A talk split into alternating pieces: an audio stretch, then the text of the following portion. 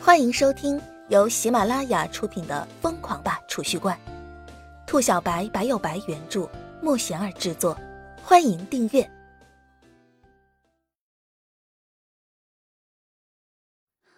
第十八集。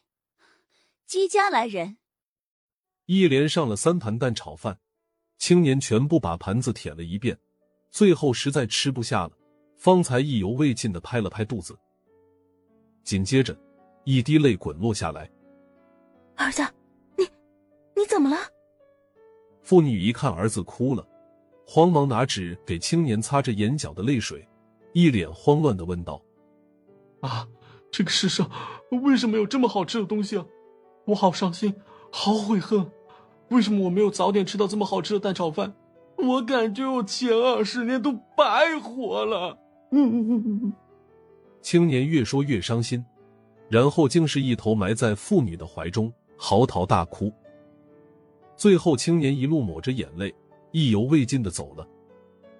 后面又来了几个客人，无一例外的都是哭着出门。这就是传说中的好吃到哭。中午，叶晨一意孤行的关店回家，惹得一众舍不得离开的客人破口大骂，有些人激动的差点就要动刀子了。为了一口饭要捅死别人，这你敢信？叶晨买了菜回来，刚刚进门就看到姬秋芷正眼巴巴的看着自己。一看到叶晨手中提着菜回来，立马欢呼一声，一路推着叶晨就进了厨房。别废话，做饭去！姬秋芷啪的一声把厨房的门关上，然后哼着小曲坐在桌子上等饭吃。自从昨天吃了一顿叶晨做的西红柿炒鸡蛋和糖醋排骨，他觉着自己再也吃不下别的东西。本来姬秋芷捅死叶晨的信念还挺坚决的，这一刻竟是动摇了。万一捅死了叶晨，以后吃不到这么好吃的东西怎么办？好纠结。一盘宫保鸡丁，一盘韭菜炒鸡蛋，两个家常菜被叶晨端了上来。这一下也不用叶晨招呼。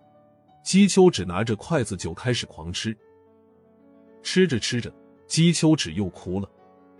你这个坏蛋，真不要脸！姬秋芷一边哭一边对着叶晨骂道。叶晨一脸懵逼，啥情况啊？做的东西这么好吃，我都舍不得捅死你了，但是不捅死你，我要怎么办啊？你这个坏蛋！姬秋芷越说越委屈。然后蒙着被子开始大哭。叶晨一脸委屈：“我能怎么办？我也很无奈啊。”下午，叶晨刚刚来到小吃店，就看到小吃店门口排了二十多个人。大伙一看到叶晨来了，立马就开始破口大骂了：“老板，你搞什么？现在才开门？我们都等你好久了呀！从十二点等到现在，还想不想开店了？”老板，你飘了呀！这样是不对的。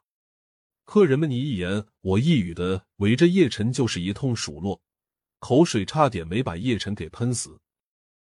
最后叶晨答应他们，保证来的人都有的吃，大伙才喜笑颜开的进去。吃完饭之后，又是一波人哭着出来。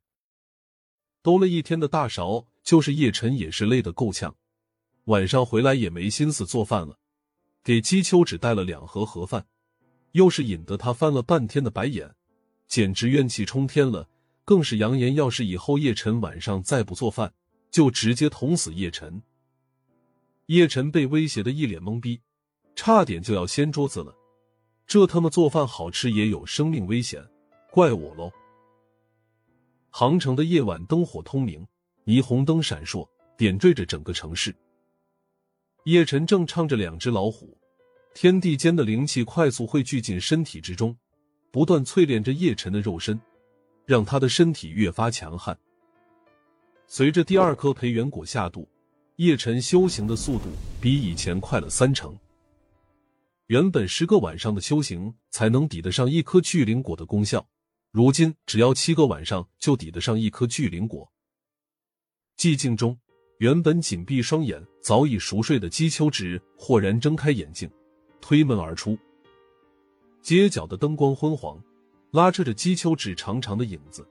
直到姬秋芷消失在街道的尽头。一道伟岸的身影负手而立，背对着姬秋芷，他就那么静静的站着，却给人高山仰止的感觉。一人一世界，若是细细打量，却又感觉眼前什么都没有，身影实实在在的存在着，但却仿佛这里本就没有人。这种感觉极为的诡异，仿佛眼前的人影早已融入这一方天地之中，再也寻不到丝毫痕迹。你终于舍得离开那个小破屋子了。身影低语一声，不带丝毫情感，无喜无悲。你们为什么非要逼我？姬秋芷死死的咬着嘴唇，答非所问的说道。他脸上尽是懊恼的神色，一对拳头紧紧的握着，显露出内心的不甘。姬家的子孙又有几人能够主宰自己命运？那人低声自语。